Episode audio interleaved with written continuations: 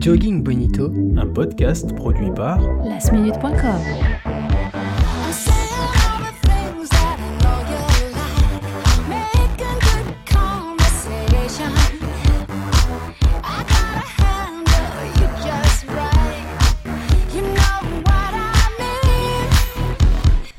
Salut à tous les bonitos, nous revoilà dans vos oreilles pour l'épisode 15 de Jogging Bonito. En cette fin de mois d'avril, vous aviez souhaité ardemment le retour des beaux jours. Il semblerait que le soleil soit revenu en force. En bon français que vous êtes, il y avait bien un truc à retenir. Fait trop chaud. Si, si, les bonitos, admettez-le, je sais qu'il y en a plus d'un d'entre vous qui l'a pensé. Et il y en a un ici ce soir qui, le week-end dernier, n'a pas apprécié le soleil à sa juste valeur. N'est-ce pas, David? Et tu rigoles, moi je cours avec de l'huile de monoeil. tu parles de ma course, de ma dernière course, c'est ça? Ouais, ouais, ouais, ouais. Bah, c'est vrai que j'ai dû tenir à peu près 80 km, enfin 50 km euh, avec une petite ampoule qui prenait à peu près toute la surface, euh, la surface de mon pied. Mais euh, franchement, moi je préfère encore faire la guerre ou accoucher, quoi, que de courir avec cette, avec cette ampoule. Oui, c'est facile à dire, hein, puisque tu les as jamais, tu l'as jamais fait.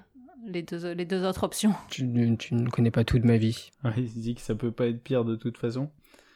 Oh, salut Ebir Coucou Emile.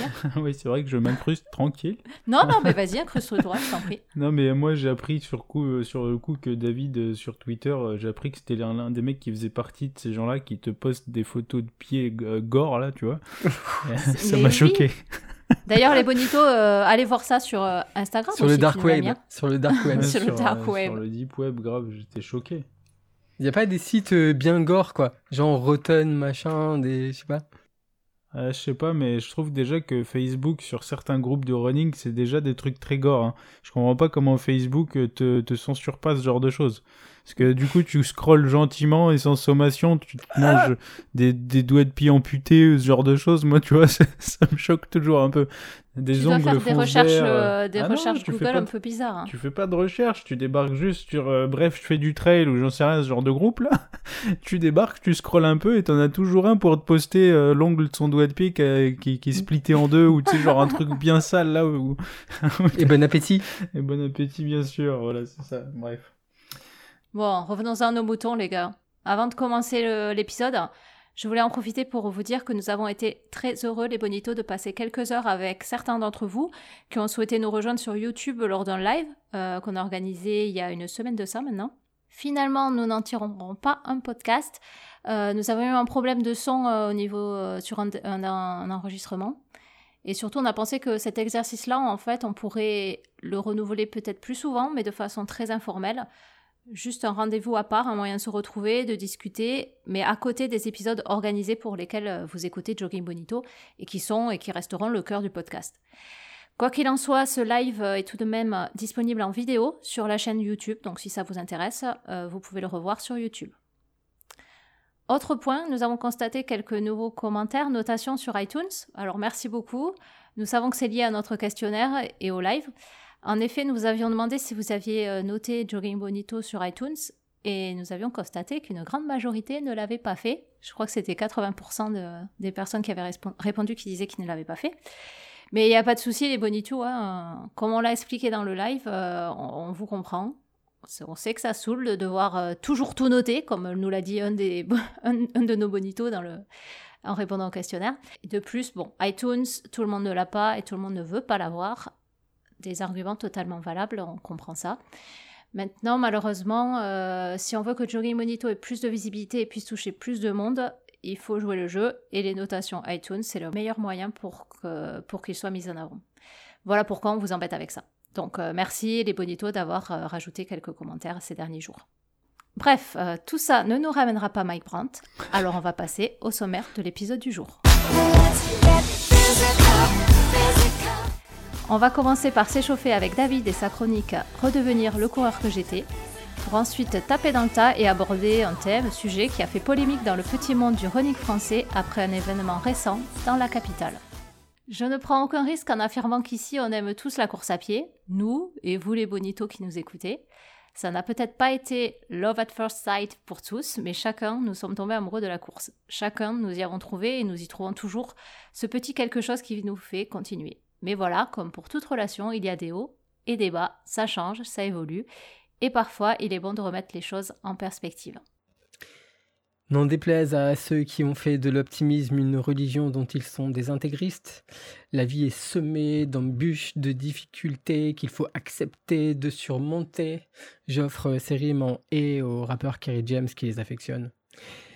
La vie qu'on mène à travers la course à pied n'est pas épargnée, il peut tous nous arriver de courir et d'éprouver qu'on est fatigué, et là, vous vous dites que les cinq prochaines minutes euh, seront bien pénibles. C'est pour cela que je pourrais, je pourrais poursuivre d'ailleurs, mais j'ai reçu des menaces physiques de la part de Margie juste euh, après qu'elle ait lu ma chronique il y a à peu près 15 jours. Donc euh, je vais m'abstenir. Bon élève, n'est-ce pas? Ce que j'essayais de vous dire avec un flot de gueudin, vous l'aurez constaté, c'est qu'il nous arrive parfois d'avoir, enfin d'aller mal, d'aller mal en tant que sportif.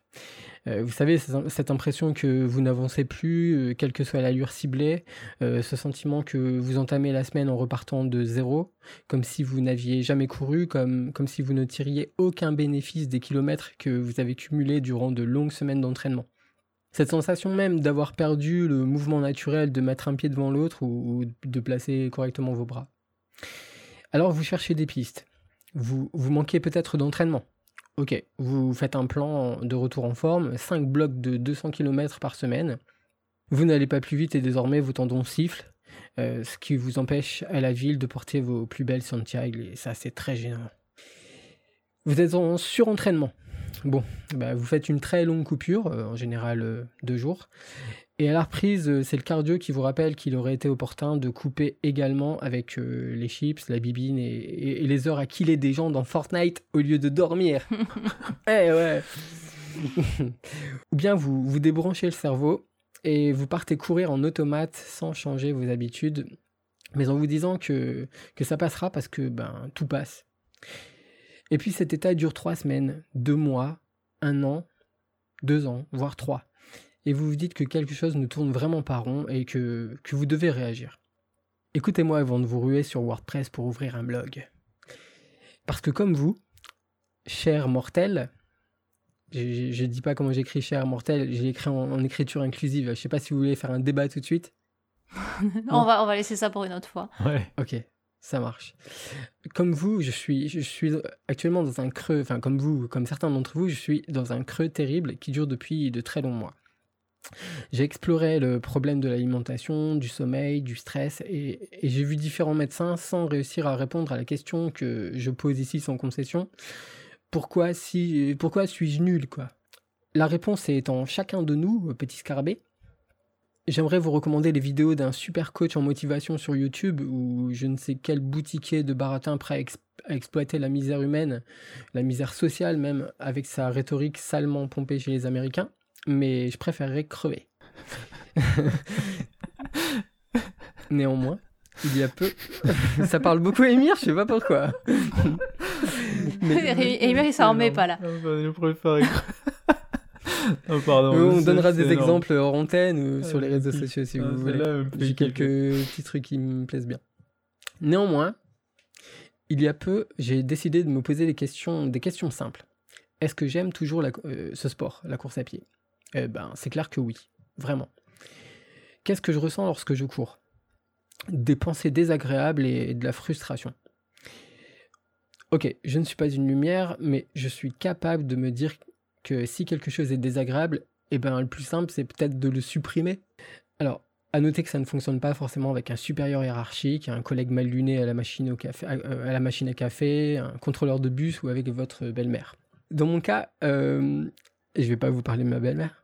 Dans mon cas, euh, qu'est-ce qui suscite de l'amertume et de la frustration quand je cours? Le premier truc qui m'est venu à l'esprit, c'est le temps. Et vraiment, c'est clair. Et comme euh, je n'ai pas encore cette possibilité de supprimer le temps, j'ai décidé de, bah, de supprimer ma montre. Auparavant, j'avais déjà essayé de ne plus la regarder. Puis j'ai envisagé de la laisser dans la poche, histoire de synchroniser ou de me laisser la chance de vérifier, ou de vérifier où j'en étais dans, dans, dans, une sortie. Hein. Par ailleurs, j'ai fait quelques sorties avec un ami qui portait sa montre et c'était très désagréable de le voir lever son poignet pour vérifier notre allure, alors que moi, j'avais juste envie de suivre euh, mon allure naturelle, celle qui se prêtait au moment présent, régulière ou non, rapide ou lente. Euh, c'est pas le problème. Hein. Si bien que pour le moment, je l'ai rangé dans un tiroir. Et j'ai même couru mon dernier 80 km sans. Franchement, le, soulagement été immédiat. Et il s'est décuplé au fil des jours. J'ajoute que souvent on entend des coureurs dire qu'ils vont courir à, allure libre. Eh bien, moi je pense que la meilleure façon de courir libre par rapport au temps, c'est de se libérer de, l'objet. Euh, on entend aussi les coureurs dire qu'ils partent courir aux sensations. Alors de la même manière, je pense que pour courir aux sensations, l'idéal c'est de partir sans savoir ni pour combien de temps, ni pour combien de kilomètres. Alors ça m'amène à une piste que je souhaite explorer dans un avenir proche, celle de courir en pleine conscience je, n'en suis qu'aux prémices, hein. c'est pourquoi, pourquoi je ne développerai pas trop euh, la question, mais c'est vrai que je suis assez séduit par la perspective d'analyser la perception euh, que j'ai du moment présent, euh, d'observer ce qui va ou ce qui ne va pas sans, m'infliger une double peine en me dénigrant, en m'accablant, et d'être plus attentif à mon environnement. Je suis assez séduit par tout ça, et je pense que je vais explorer ces pistes prochainement. je suis déjà de bobo. Merci. Ça fait plaisir. Moi, j'avoue, j'ai j'ai pas su compris l'histoire de quoi en pleine conscience, mais j'ai cru que c'était au début, j'ai cru que c'était une secte. mais très bien. je suis très attiré par ça. Mais ça a l'air bien. Ouais. En tout cas, on en reparlera, je pense. Alors, lorsqu'on commence à courir, euh, ce n'est pas nécessairement pour le plaisir, mais j'ai une idée précise de la période où j'ai senti le flow ou les endorphines. À l'époque, j'achetais mes grolls moyenne gamme en tête de gondole. Euh, je ne me prenais pas pour un athlète quand j'allais faire du fractionné sur une piste.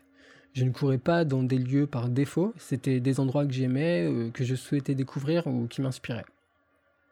Je zigzaguais entre les troncs d'arbres, euh, accélérais le battement dans mon écorce, escorté par les papillons, je me voyais voltigeant de nénuphar en nénuphar, m'accrochant parfois aux branches du grand chêne qui bordait le lac. Je saluais les péniches, imaginais des cabanes dans les bois. Euh, j'aimais le vent, hein, j'aimais le vent, alors que là aujourd'hui c'est plus tellement le cas. Euh, j'aimais les fleurs d'églantier sur les murets et j'immortalisais l'horizon que la ville n'avait pas encore étouffé. Puis je changeais de trajectoire pour assouvir mes désirs de solitude et d'immensité. Je me hâtais de, pour, euh, pour retrouver mes fantômes chantants et, et mes souvenirs de la mer du Nord, par exemple. J'avais pour rythme le ciel, ma foulée, mon cœur qui bat, mon corps qui s'exprime, les idées qui ricochent, les guerres qui se déclarent, les rêves qui se fabriquent. Et sans s'habiller, ignorant toute ma force ou de mes capacités, je respirais. Voilà le coureur que j'étais et que j'espère redevenir. David, euh, je suis, je suis assez contente que tu abordes le sujet parce que on a souvent parlé des difficultés logistiques ou pratiques euh, pour intégrer la course à pied dans notre vie, mais il me mhm. semble bien que nous n'avions jamais abordé le fait que oui, même si on aime la course à pied, parfois on atteint des moments où on ne sait plus très bien qu'est-ce qui fait, qu'est-ce qui nous lie en fait à cette pratique et parce qu'on ne sait plus très bien en fait si on s'y retrouve finalement. En premier lieu, pour remettre dans le contexte, Émir, tu nous en as déjà parlé, mais je repose ces questions. Depuis combien de temps tu cours par envie et par plaisir? Et qu'est-ce qui t'a fait aimer la course à pied au tout début? Ben, En fait, ça fait depuis 2012, fin 2012, que j'ai commencé à courir, donc avec Carole. Hein. Euh. Alors, euh, par envie et par plaisir, je pense que ça a toujours été euh, par envie et par plaisir. Je crois que j'ai pas eu. sauf peut-être dans les premiers temps, les tout premiers temps, quand j'ai commencé, ça devait principalement être pour perdre du poids et c'était pas super rigolo. ouais, voilà, c'est pour ça. Mais ça a vraiment pas duré longtemps du tout. En fait, je trouve que voilà, très très rapidement, c'est devenu. c'est devenu par plaisir. Donc, ouais, j'ai envie de dire, c'est un euh, une micro-période au début qui n'était pas forcément par plaisir, plus à des fins utiles, et, euh, c'est devenu mhm. du plaisir juste après. Donc ça fait depuis 2012 jusque maintenant, donc ça fait approximativement 5 euh, ans et demi à peu près environ. Et qu'est-ce qui t'a fait aimer la course à pied alors Qu'est-ce qui te, qu'est-ce qui t'a plu au tout début hein, dans la course à pied? C'était le fait, je pense. bon, déjà, c'était, j'avais l'engouement de courir avec Carole, donc découvrir un domaine avec. enfin, en compagnie de quelqu'un qui est aussi en train de, de découvrir ce domaine, donc c'est un engouement, c'est une, une sorte d'émulation à deux. Et euh, il y a aussi le fait que très très vite, euh, je m'apercevais que le, corps en fait progressait, s'adaptait assez vite à ce qu'on lui imposait de faire. Et c'est quelque chose qui m'a, beaucoup intéressé. Euh, je pense qu'en premier lieu, avant les découvertes, avant les rencontres, avant toutes ces choses-là, ce que je me suis dit, c'est le corps, il est quand c'est quand même une machine qui s'adapte super bien. Et j'ai envie de voir où, il peut aller ce truc-là. Et ça, c'était, je pense, l'un des premiers trucs qui m'a accroché à, à, ce sport. Et aussi, c'est pour ça qu'au début, je faisais beaucoup plus de performances que j'en fais maintenant. Euh, ça ne veut pas dire que j'étais performant à, à, une échelle quoi que ce soit. Hein. Ça veut juste dire que au début, je cherchais à m'améliorer, à améliorer ma vitesse. Ça m'intéressait. Chose qui a changé par la suite. en tout cas, au début, c'était un sujet qui, qui m'intéressait bien, parce que voilà, je, je voyais là euh, une progression euh, course sur course, un corps qui s'adaptait de plus en plus, et c'était, c'était ce qui m'épanouissait pas mal dans les premiers temps. David, tu, toi, tu parles dans ta chronique de te sentir nul. Euh, mais ça veut dire quoi pour toi quand tu dis euh, que tu te sens nul? Eh ben, je, suis conscient que c'est relatif, subjectif, hein, mais hum, pour moi, je dirais que c'est ne pas parvenir à, à réaliser ce qu'on espère, ce qu'on espère faire et, avoir le sentiment d'en être assez loin même. Et toi, est-ce que, euh, Émir, toi, est-ce que tu t'es senti nul des fois aussi dans ta pratique? Est-ce que tu as eu des moments là, comme décrit euh, David euh, ouais, Des moments un petit peu de, de, déprime, on va dire, à cause de hum. ça. Ouais, je pense, mais pas forcément pour, pour des raisons de non-vitesse en fait. C'est plus pour des raisons de. Euh, je crois pour des raisons où je me suis dit que ma condition physique, je la trouvais vraiment pas terrible sur certaines périodes. Mais en fait, ce qui était totalement normal, parce que c'était des certaines, certaines périodes où je faisais rien. Et du coup, j'avais tendance à je, fais, en fait, je fais rien à l'entraînement pendant un certain temps. Mhm. Ensuite, je vais courir, je m'aperçois que je suis moins bon qu'avant, et là, d'un coup, bah, je suis pas content. Parce qu'il pourtant, euh, on ne peut plus normal, en fait. Hein, mais bon, c'est extrêmement logique, finalement. Mais euh, quelque part, tu prends quand même un coup dans ces cas-là, et donc oui, ça m'arrive de temps en temps. Euh, sur les courses très longues aussi, récemment, sur l'éco-trail, ouais, ça m'a un peu foutu les boules quand je me suis dit que, merde, sur un éco-trail, on se fait déjà un peu rattraper par des barrières. Euh, ça m'a mis un petit coup au moral quand même. Mais bon, après ça, ça me passe assez vite quoi. Par rapport à la, à la forme, on l'a déjà dit dans Jogging Bonito, mais je pense euh, euh, il y a l'idée de pic de forme. Là, mm-hmm. on a des pics de forme dans l'année et moi j'ai déjà observé dans d'autres sports, je l'ai déjà dit, hein, mais qu'il que y a des similitudes, certaines similitudes chaque année. D'où l'intérêt peut-être d'avoir un bon reporting de ces activités pour euh, bah, justement pour déterminer ces, ces, zones, ce qui permet de ne pas trop s'inquiéter euh, finalement euh, quand on est en période difficile et éviter peut-être de déprimer, de se dire ben ouais, là c'est tout à fait normal quoi. Mais après il y a aussi une évolution, je pense aussi que ça peut être aussi une évolution de la pratique de la course à pied aussi. Pas forcément seulement des histoires de pics de forme ou pas. Peut-être qu'on n'en attend plus forcément la même chose. Bah oui, oui. Euh, non, non, mais si, moi je me, je me, souviens que avant, euh, je recherchais un moment de solitude, un moment de liberté, euh, enfin de l'introspection, quoi. Et, mhm. je voulais m'exprimer physiquement, enfin c'était le moteur, quoi. Aujourd'hui, enfin, je, je, suis redevenu, je suis arrivé dans une logique de performance qui qui m'empêche de profiter comme je le faisais avant. Aujourd'hui, c'est moins le cas parce que justement, euh, enfin, euh, c'est aujourd'hui il y a moins de plaisir. Aujourd'hui, il y a moins de plaisir parce que je suis plus dans une perspective de mesure de mon niveau. Voilà, et puis du coup, il s'est installé une espèce de routine qui, enfin, qui fait que je me pose pas la question de l'endroit euh, dans lequel je cours ou, ce que mmh ça va, va m'apporter intellectuellement, quoi. Donc effectivement, il y a des périodes, il y a des j'exclus pas du tout que à un moment donné, je vais rentrer dans une nouvelle logique de, de performance ou de mesure de, enfin de progression quoi, euh, chronométrique. Ouais, mais en fait, moi, ce que, euh, quand je pose ces genres de, enfin, je pose ces questions, c'était dans le sens de dire que, en fait, au départ, on peut commencer à aimer la course à pied pour une raison particulière, par exemple, bah, les chronos, mais on peut aussi, je veux dire, euh, on va vieillir, on va pas toujours arriver à faire des, des, euh, records à chaque fois. Et puis même, peut-être, c'est même pas une question de ça, mais on peut peut-être aussi ne plus rechercher la même chose que ce qu'on cherchait au départ dans la course à pied.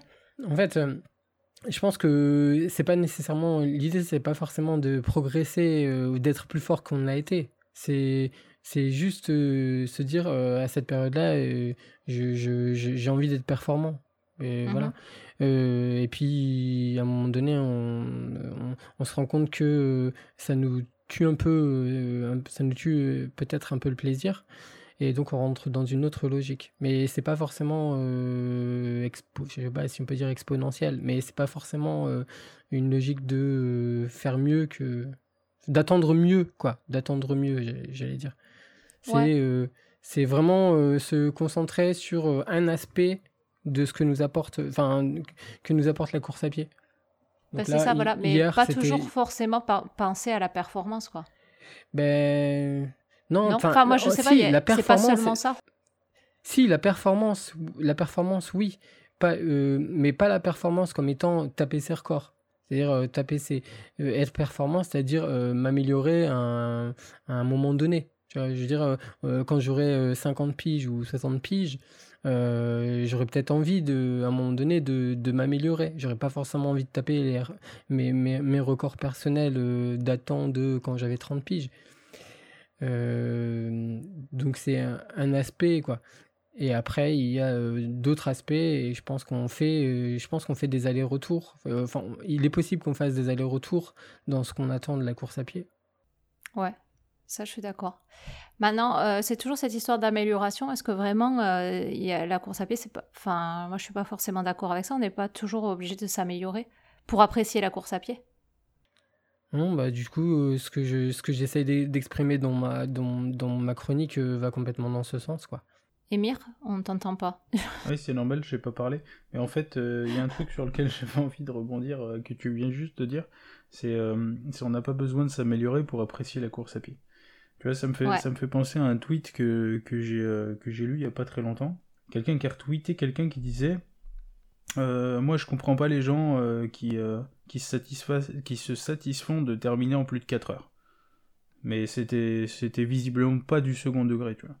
Et là, je me suis dit, ben, je me suis vraiment dit, je vais pas déborder sur ma chronique parce que ça parle de cette thématique, ouais, mais, te le dire. mais je me suis vraiment dit, je me suis vraiment dit mince. Alors du coup, il y en a vraiment qui pensent qu'il y a qu'une façon d'apprécier un sport, quoi, ou qu'il y a qu'une façon d'apprécier un domaine, et, et vraiment C'est une c'est façon d'être performant aussi quoi. qu'une façon d'être performant, ouais, ou qu'une façon d'être satisfait d'une pratique. Enfin, je, bref, je trouve ça assez fort qu'on qu'on puisse dire un truc aussi qui qui qui réduise autant le champ des possibles en fait. Mm, bon. Je suis d'accord. Parce que moi, en fait, ce vers le quoi je voulais en venir, c'est que, bon, moi personnellement, moi j'aimais courir au départ euh, quand j'ai découvert la course à pied.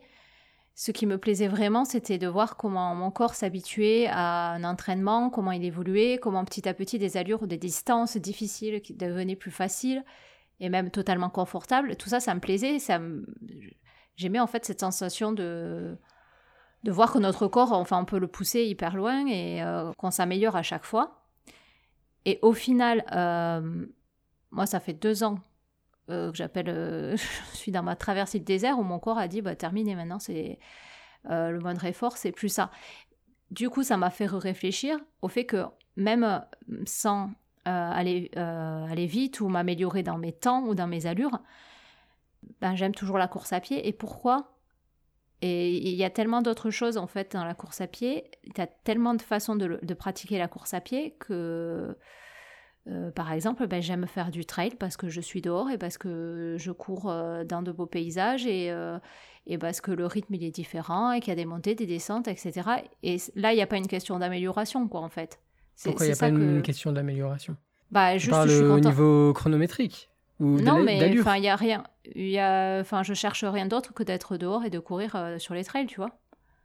Tu prends ta montre? Oui. Et si tu la retirais complètement, ça, ça te- Je l'ai déjà ça fait. Je l'ai je l'ai déjà fait pendant des mois. euh. Mhm. Maintenant, enfin, je la garde parce que ça me plaît de savoir combien j'ai fait de kilomètres, ou, euh, mais c'est tout, quoi. C'est pas forcément. euh, Ça conditionne pas ta pratique sur le moment. Non, pas forcément. Enfin bon, là maintenant, je, si, je la garde parce que pour le moment, bah, je vais m'entraîner pour une course, donc je veux savoir que, que je fais les kilomètres nécessaires, etc. Mais, mais j'essaie de m'en... dé- Enfin, oui. Pourquoi tu, tu estimes euh, être dans un creux, toi? Euh, parce que ça... Ben... On va déprimer tout le monde. Ah ouais, non. Si, il faut que j'explique le truc. Non, moi, ça fait... Ça fait Pourquoi deux tu es au bord du suicide? Pourquoi je suis au bord du suicide runningesque? C'est parce que, tu vois, moi, j'aime toujours la course à pied, mais la course à pied ne m'aime plus. Non, mais explique, développe. Ouais, non, je vais expliquer. Il y a deux ans de ça, euh, j'ai couru le marathon de Boston. Et juste avant le marathon de Boston, en fait, du jour au lendemain, j'arrivais plus à courir, quoi. Je sais pas comment expliquer ça. C'est les sensations qui sont parties, quoi, en fait. C'est difficile à expliquer parce que je suis toujours dedans, hein, même si ça s'est amélioré, quoi. Mais euh, mhm. il y a des jours, enfin, plus de jours que, que d'autres, que des jours où ça se passe bien, où euh, je vais courir et euh, j'ai l'impression que je suis au ralenti, que mes jambes, elles crient au scandale, et peu importe la vitesse, c'est même pas. En fait, le seul truc pour me soulager, ce serait de marcher, quoi. Donc, tu vois, j'ai l'impression mhm. que le, le, moindre effort, à partir du moment où je veux faire un effort, mon corps ne le veut plus, et il s'arrête direct, quoi. Il veut plus ça, quoi. Donc euh, ça, fait, ça fait deux ans comme ça. Euh, j'ai couru le marathon de Boston où j'étais très, très mal. Et après, ça s'est pas amélioré. Je, je me suis blessée, donc ça m'a arrêté. Et ça revient, mais j'arrive plus à courir comme je courais avant, quoi. Niveau vitesse et niveau sensation. Et c'est mon plus gros problème, c'est le niveau sensation, quoi.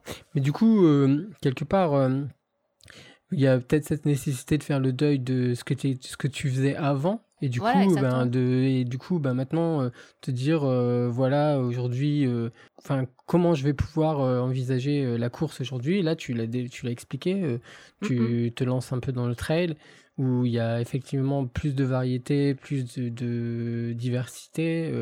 enfin, voilà, je, pense que tu, tu es sur le bon chemin. Voilà, mais c'est, c'est ce que je veux dire. C'est qu'en fait, la course à pied, il y a tellement de possibilités de la pratiquer qu'on peut trouver d'autres euh, d'autres façons de l'apprécier quoi. Mais est-ce que tu crois que tu peux mettre en place d'autres choses maintenant pour euh, réussir à, améliorer tes sensations? Je sais pas, parce que bon, après, euh, là, j'ai donné le tableau, je suis plus, ça va mieux hein, maintenant, je veux dire, je cours, ça se passe bien, mais ça, le problème, c'est que ça vient, et, ça vient et ça repart. Quoi. Et c'est n'est pas une question d'entraînement parce que j'ai eu beau essayer de mettre en place des entraînements euh, euh, en faisant de la vitesse ou des choses comme ça, ça au contraire, ça ne fait que, que régresser plutôt qu'augmenter. mais, non, mais en euh, fait, voilà, tu, tu as quand même conscience que tu, tu, aimes toujours ce sport et là, tu, tu développes les pistes pour, de façon à pouvoir continuer à t'épanouir dans ce sport. Je, je pense que le message est assez clair. Maintenant, ce qui serait intéressant aussi, c'est de savoir euh, bah, si Emir a quelque chose à en dire. Moi, je veux juste rebondir sur le fait que, par rapport à ce que vient de dire Margie, c'est fort parce que en gros, tu as une difficulté euh, au niveau probablement de santé, ou enfin, en fait, on sait pas trop, la nature n'est pas vraiment identifiée du dysfonctionnement. Il faut préciser que quand même, je suis allé voir des docteurs, etc. oui, c'est intéressant de le euh, dire en effet. Ça, je pense que voilà.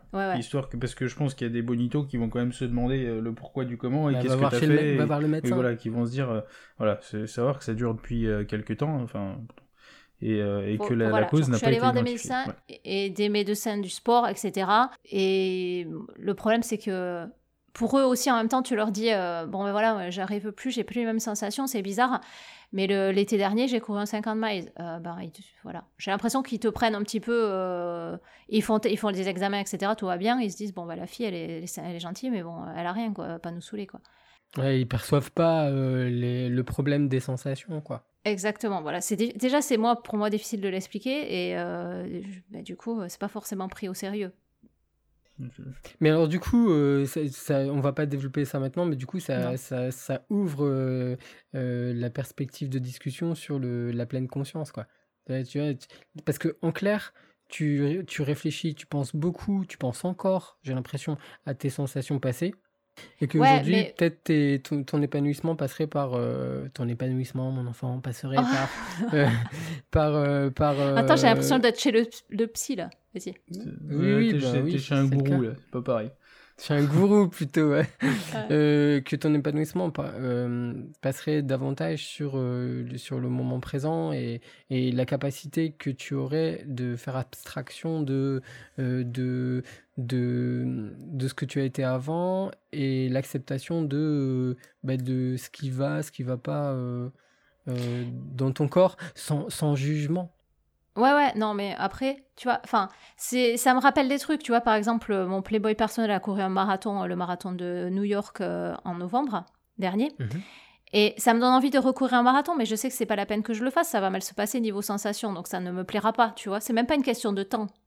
Donc ça, ouais, ça j'y repense derrière. Mais après, je j'y pense pas tous les jours. Je suis contente d'aller courir. euh, je vais courir encore. Je me, je fais des trails et ça me plaît quoi. Donc euh, ça va. Mais c'est vrai qu'il y a des fois, je me dis mince, j'aimerais bien ressentir les sensations d'un marathon, euh, refaire un entraînement pour un marathon, etc. Ça, malgré tout, Et t'accepterais de, t'accepterais, on est bien d'accord, t'accepterais euh, de courir, d'avoir de bonnes sensations et que euh, le chrono soit euh, très modeste par rapport à ce que tu as été capable de faire par le passé. Totalement, parce Donc, que je- comme je dis toujours, enfin, tu vois, si j'avais une, euh, peu importe la vitesse, un truc de base où je m'entraîne et je vois une évolution de mon corps, en fait, c'est ça, tu vois? Je vois Mhm. cette évolution. Tu t'entraînes pour un marathon, tu vois que ça va mieux, que tu, que tu t'eng- t'engranges mieux les kilomètres, euh, etc. Mais ça, je Bah l'ai oui. pas. C'est ce qui me Mhm. manque le plus, en fait. C'est pas une question de vitesse. C'est ces sensations de dire, ah bah tiens, euh, c'est dur, mais je m'entraîne, mais derrière, euh, j'arrive à courir comme ça et je vais arriver Oui, à courir un marathon. t'as le sentiment qu'il y a des choses qui vont parasiter et qui vont. Ouais. Mm. Et alors, bon, c'est c'est super contradictoire de ça parce qu'à côté de ça, bah, je cours sur trail et je fais des distances assez importantes aussi. Mais je pense que le trail, c'est quand même hyper différent de la route. Et euh, c'est ces sensations sur la route qui me manquent beaucoup, en fait. Ouais, enfin. Bah oui, je comprends.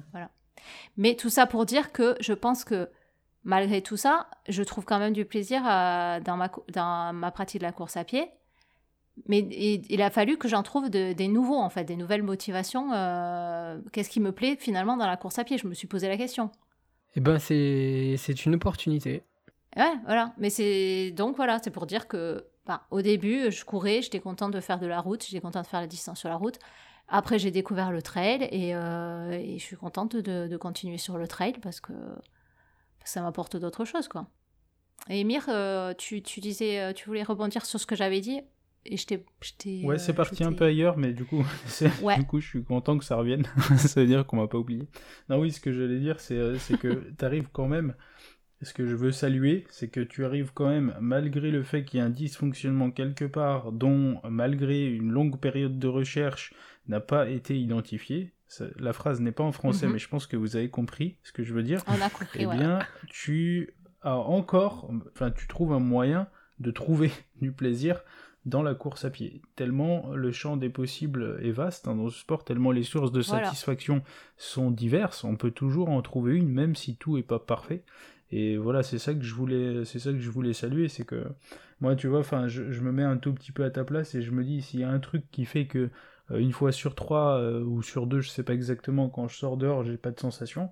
Peut-être que ça m'aurait euh, découragé, tu vois, mais toi, tu, tu trouves Mhm. quand même le moyen de t'accrocher au truc et, et d'aller te satisfaire Ouais, de je peux dire, c'est frustrant. hein. Il y a des jours, euh, il y a des fois, je me souviens. Enfin, euh, d'ailleurs, je vous l'avais dit, hein, je, vais arrêter la course à pied à un moment donné. Ouais, ouais, ça oui, mais, Mais c'est bon. un, peu plus humain, je trouve. hein, mais bon, comme quoi, tu arrives encore à t'accrocher à, à quelque chose et ça, je trouve, je voulais le, le saluer. Mais euh, bon, il faut vraiment que bah, les bonitos, si vous si vous savez ce qui ce que ça peut être cette histoire, hein, on va créer un hashtag. euh, euh, Ah. je suis. Margie. Je suis. Margie. Je suis parti. Trouvons ce qui va pas. Aidez-moi, les pas C'était pas du tout prévu de parler euh, seulement, enfin, beaucoup de moi dans ce Mais débat. moi j'ai bien aimé parce que ça m'a permis de me Bah taire et oui. d'écouter un peu Mardi parler parce que c'est rare quand même, c'est, euh, faut le dire. hein. Bon, enfin, tout ça, on a parlé de moi parce que j'arrivais pas à vous faire parler du fait que le- les, les motivations pour courir pouvaient changer, quoi. Effectivement. ouais. Bah, euh, je- euh, si je veux rebondir là-dessus rapidement aussi, en fait, euh, ayant commencé euh, à courir pour maigrir, ensuite c'est devenu, euh, j'ai bien envie d'essayer d'être de plus en plus performant, et ensuite c'est devenu, euh, en fait, j'ai bien envie d'essayer de faire de plus en plus long, et ensuite c'est, j'ai bien envie d'essayer de faire de plus en plus fréquent, et, euh, et ensuite c'est, j'ai bien envie de arrêter d'avoir bien envie de faire plus. Euh, tu vois, et maintenant c'est, j'ai bien envie de voir où je vais en fait. Tout en continuant, c'est, c'est effectivement ça n'a fait que changer euh, en ce qui concerne notre pratique à nous. C'est on, prend des, directions, on en revient, on part sur une autre, on en revient et ainsi de suite. Moi, je pense avoir montré aussi euh, dans, ma, chronique qu'il y a eu une évolution dans ma pratique et que je suis en plein dedans, justement, et que, je, je, n'exclus pas que euh, ça évolue encore, peut-être dans des perspectives que j'ignore encore. Bon, une chose est certaine, cela nous prouve une nouvelle fois que la course à pied est un sport multifacette. Ces diverses façons de la pratiquer permettent de répondre à des attentes uniques et différentes, tout comme ses pratiquants. Cela nous permet d'en venir à notre deuxième chronique du jour qui s'appuie sur un événement emblématique pour tout coureur, un marathon. Chacun se lance dans un marathon avec ses propres attentes, ses propres objectifs et ses propres motivations. Ça aurait pu en rester là, mais visiblement cette question fait débat. On écoute Emir et sa chronique Passer la ligne à la sauvette. C'est ça. Et d'ailleurs, je vais essayer de de pas me de pas trop trop m'énerver parce que euh, c'est un sujet qui m'a qui m'a pas mal tenu à cœur. Donc heureusement que là on est le 26 avril et que le marathon de Paris a eu lieu le 8 avril et que euh, c'est parti en mode ça tourne mal sur les réseaux sociaux et il y a déjà euh, une bonne grosse dizaine de jours donc euh, ça va, ça m'a c'est un peu refroidi. On a eu le temps un petit peu de digérer ça, c'est c'est pas plus mal. C'est ça. Cependant, voilà, il y a encore, à chaque fois que je relis des trucs liés à ce sujet, ça me chauffe encore la tête encore aujourd'hui. Donc bon, je vais vous expliquer pourquoi. Bon, les Bonitos. Donc l'histoire a fait beaucoup de bruit. Donc juste après cette grande fête du running du 8 avril dernier, et oui, j'assume totalement de nommer de la sorte le marathon de Paris, hein, une grande fête du running. Il y a eu un scandale au sein du microcosme de la course à pied. Donc ASO, euh, Amaury Sport Organisation, hein, pour ceux qui ne connaissent pas, le nom d'une très grande société euh, qui organise notamment le marathon de Paris en France et ainsi qu'un tas de très grosses courses également, a missionné une société de sécurité donc pour arrêter par des barrières physiques hein, et également par la force hein, en mettant des vigiles les coureurs qui tentaient de passer la ligne après le délai limite de 6 heures. Donc il y a une chaîne YouTube qui se nomme Courir intelligent que vous pouvez rechercher, qui a mis à disposition une vidéo ainsi qu'un texte descriptif qui révèle la violence des instants, euh, de ces instants donc euh, décrits, euh, décrits juste là. Or, si nous jetons un, petit œil au règlement de la course, que j'ai recherché et qui s'appelle très sobrement, hein, très sobrement nommé par ASO, Règlement sportif et conditions générales de vente. Hein, donc on voit qu'on n'est pas seulement sur une compétition hmm. sportive, hein, on est aussi sur de la consommation, sur, du commerce. nous, on, va y trouver la chose suivante. Donc je cite Les participants disposeront d'un temps maximum de 6 heures pour effectuer le parcours jusqu'à la ligne d'arrivée. Après le passage du véhicule de fin de course, les participants devront se conformer aux règles de circulation du code de la route. Voilà, donc en effet, même en ayant lu le règlement et les conditions générales de vente, ce que, disons-le franchement, il très peu de personnes sur la planète font, on est d'accord, on ne pouvait pas s'attendre à être bloqué par des vigiles, car rien n'indique dans les règles de circulation du code de la route qu'un vigile va vous arrêter juste avant la ligne. Il semble donc que des coureurs exténué, à qui on avait vendu un immense moment d'émotion, de dépassement de soi, et un moment de complicité épique avec des larmes dans les bras d'un bénévole qui poserait délicatement le Graal autour de leur cou, le tout sublimé par de probables nombreuses heures de lutte au mental, leur a brutalement été arraché par la force, comme s'ils essayaient de sortir de Décathlon avec un pack de gâteaux raides sans être passés par la caisse. oui, en plus, c'était Anne de Bendidou qui remettait les médailles. Eh oui, en plus, entre autres, entre autres. Il n'y avait pas qu'Anne Bendidou, il y avait des gens. Voilà, c'est la grosse désolation, quoi, du coup. c'est ça. Bah il y avait des gens, euh, je fais une digression, il y avait des gens qui avaient aussi un peu moins envie d'être là qu'Andou Bendidou, et si vous voulez savoir ce que je veux dire, il vous suffit de visionner euh, la vidéo sur euh, ma chaîne, hein, Lapin Runner, autopromotion, du marathon 2018. Vous allez voir, c'est très très amusant ce qui se passe au moment où on me remet la médaille. Bref. Je reprends donc, hein. euh, je vous ai donné les faits, les faits, hein, euh, teintés de ma vision, hein, c'était pas seulement des faits, j'ai teinté ça de ma vision, sur le probable ressenti de ces coureurs et la probable frustration qu'ils ont euh, vécu en essayant de passer la ligne et en étant recalés.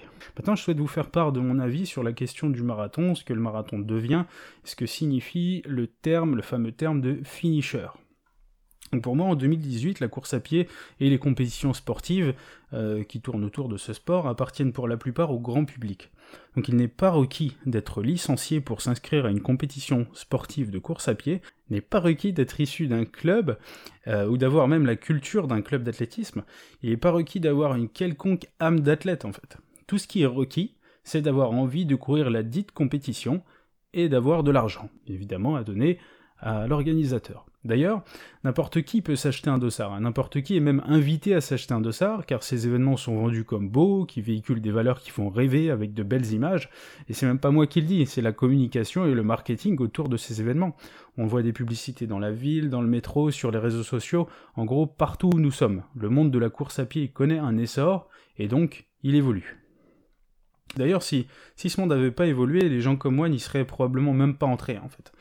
Euh, j'entends bien, là, au fond de la salle, Jean-Michel sub 3 heures, là, qui est en train de dire que ça aurait été bien que je vienne jamais dans la course à pied. Je, l'entends, je, l'entends. Je respecte son avis, mais personnellement, je suis content d'être là quand même.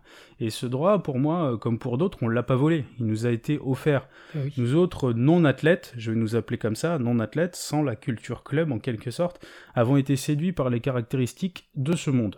Ce monde, hein, celui de la course à pied tel qu'il est devenu, a tellement à offrir que de voir l'unique but valable d'une compétition sportive comme se préparer et se donner à fond le jour J me paraît une vision étriquée. Et je vais oser le mot, je trouve que c'est une vision dépassée et rétrograde. C'est une vision anti-changement, c'est une vision de type c'était mieux avant. Maintenant, revenons à cette ouverture au grand public. Celle-ci, cette ouverture, a engendré l'apparition de nouveaux objectifs chez les coureurs il est évident que lorsque le marathon appartenait aux athlètes, c'était la performance ou rien. À un tel niveau que si l'athlète savait qu'il n'allait pas atteindre son objectif de performance, il était préférable d'abandonner afin de ne pas user la machine, de ne pas user son corps et se concentrer sur la préparation de la compétition suivante. La notion de finisher n'avait donc aucun sens pour eux. Le principe de terminer ce qu'on a commencé n'avait aucune valeur. C'était même quelque chose de contre-productif par rapport à leurs objectifs. Donc ça, ça ne fait que, en fait, cette pratique ne fait que correspondre à leur manière de voir ce sport. Ce qui est tout à fait logique, finalement. Mais nous, euh, je reviens sur le terme de non-athlètes qui débarquons dans ce domaine, nous à qui on vend un sport dont nous ne connaissons pas vraiment les codes historiques, pour nous il s'agit juste d'achever quelque chose. Il s'agit de s'attaquer à une montagne et de la gravir en quelque sorte. Finir pour nous c'est un objectif instinctif à part entière.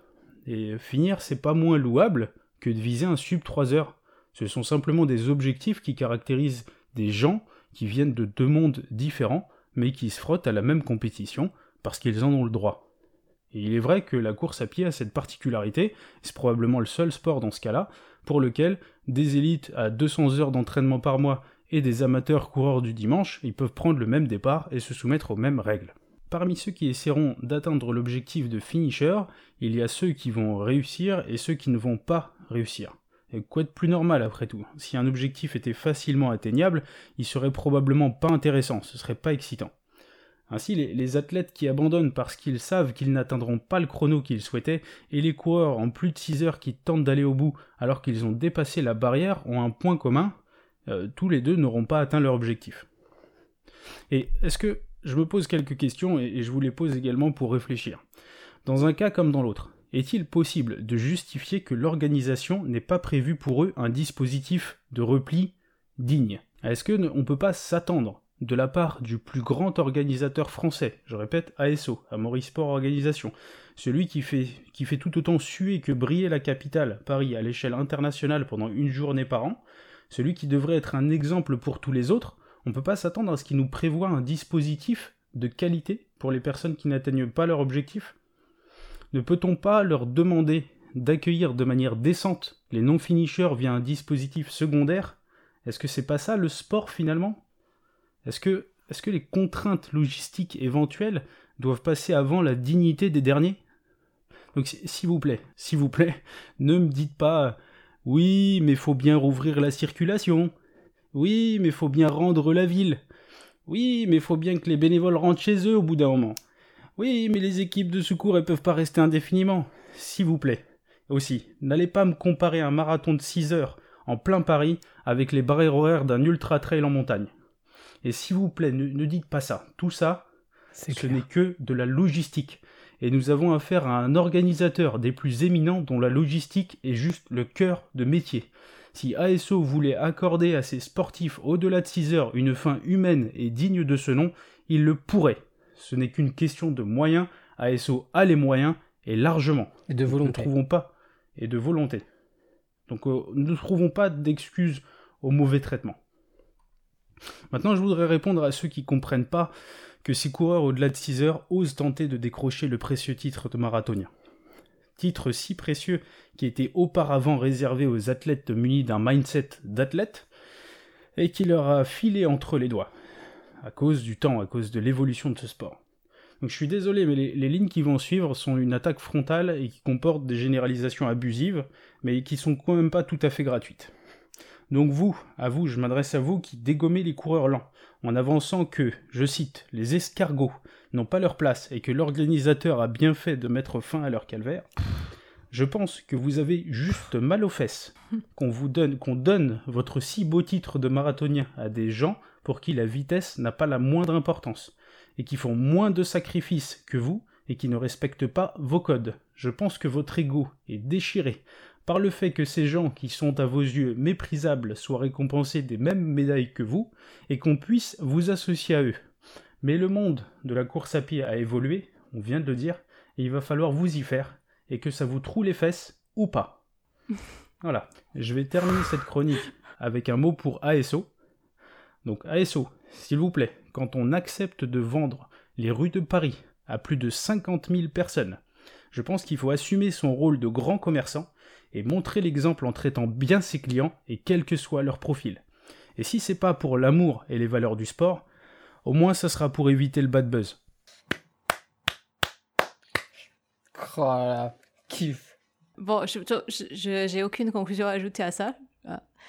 On euh. pourrait même terminer l'émission comme ça. C'est bon. Oh, vous êtes sûr quand même, on va discuter un petit peu. Allez. Ah, attends, il faut que je me calme là.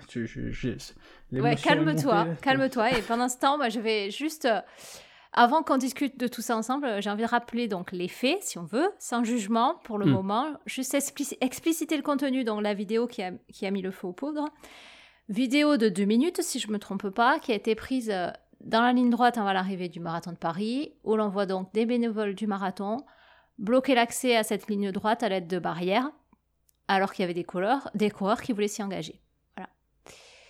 Maintenant, le contexte, donc tu nous as donné les clés, donc Émir, euh, c'était donc des coureurs qui avaient dépassé les 6 heures de course. personnellement, tu vois, je me posais la question, est-ce qu'il y avait des limites écrites dans le règlement du marathon de Paris? Donc il y en a. Euh, ben, David, déjà, j'imagine que tu as vu la vidéo?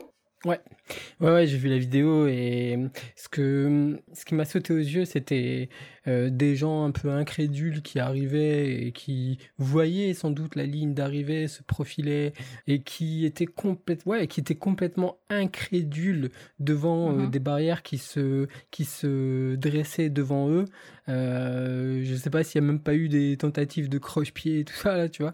Et vraiment, euh, des gens se sont arrivés, ils se sont vraiment retrouvés devant les barrières et euh, ils regardaient, mais qu'est-ce qu'on fait? Et, je salue, je salue les personnes qui, euh, qui ont pris l'initiative, qui ne faisaient pas partie de la course, qui, ont pris l'initiative de rouvrir de force ces barrières pour permettre aux, fi aux, finishers bah, d'avoir ce statut de finisher, mhm. justement. Donc voilà ça. Et enfin, globalement, j'étais choqué par, euh, j'étais vraiment choqué par la violence de, des, des images disponibles dans, dans, dans, dans cette vidéo. Ok. Alors moi, je vais juste te dire une chose, moi je l'ai vu la vidéo, et moi ce qui m'a choqué, bon, surtout, c'est le fait que euh, euh, j'aime pas ce côté que cette vidéo elle soit devenue virale alors qu'on n'a aucun contexte. enfin maintenant on l'a, tu vois, mais de s'exciter sur une vidéo, alors on sait pas qui c'est qui l'a pris, on sait pas, on sait rien de ce qui s'est passé. Euh, par exemple, les volontaires, moi j'ai pas envie, de leur rejeter la pierre parce qu'on sait pas, ils ont peut-être eu des instructions.